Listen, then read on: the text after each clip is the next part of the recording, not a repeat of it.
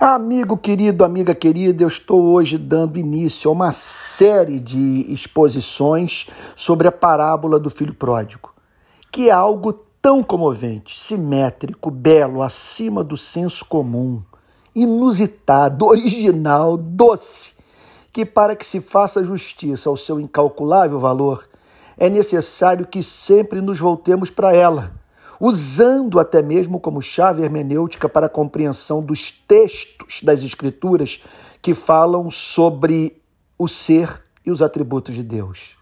Se o que Cristo declara nessa história inventada por ele é verdadeiro, corresponde à realidade última da relação do Criador com a criatura feita à sua imagem, que poemas sejam escritos canções entoadas, lágrimas enxugadas, fobia de Deus banida.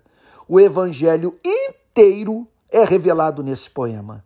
A humanidade inteira é representada por esses três personagens: o filho que se foi, o filho que retornou e o filho que, apesar de não ter ido nem voltado, nada entendeu. Embora muito seja falado por Cristo sobre a condição humana, nessa parábola, o objetivo central dela é revelar a doçura de Deus. Aqui podemos olhar para além das grossas nuvens da saga humana neste mundo de sofrimento. Pois o mesmo Deus que permite que você e eu colhemos o que semeamos, ainda que dor excruciante nos faça não ver traço de benevolência no trato de Deus com os homens, ele é apresentado como predisposto ao perdão, interessado na nossa felicidade e capaz de escandalizar com sua graça os representantes da religião, dos que, para afirmar a justiça, negam a misericórdia divina. Por isso, inseri essa parábola na lista dos textos do Novo Testamento que falam sobre os conflitos de Cristo com as instituições religiosas do seu tempo.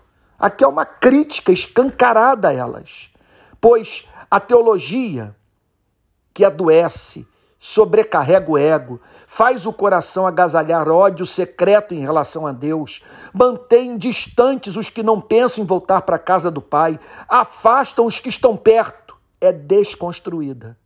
Cristo chama atenção para a experiência dos que estão distantes de Deus, apesar de estarem próximos do templo. Amizade com religião não significa amizade com Deus.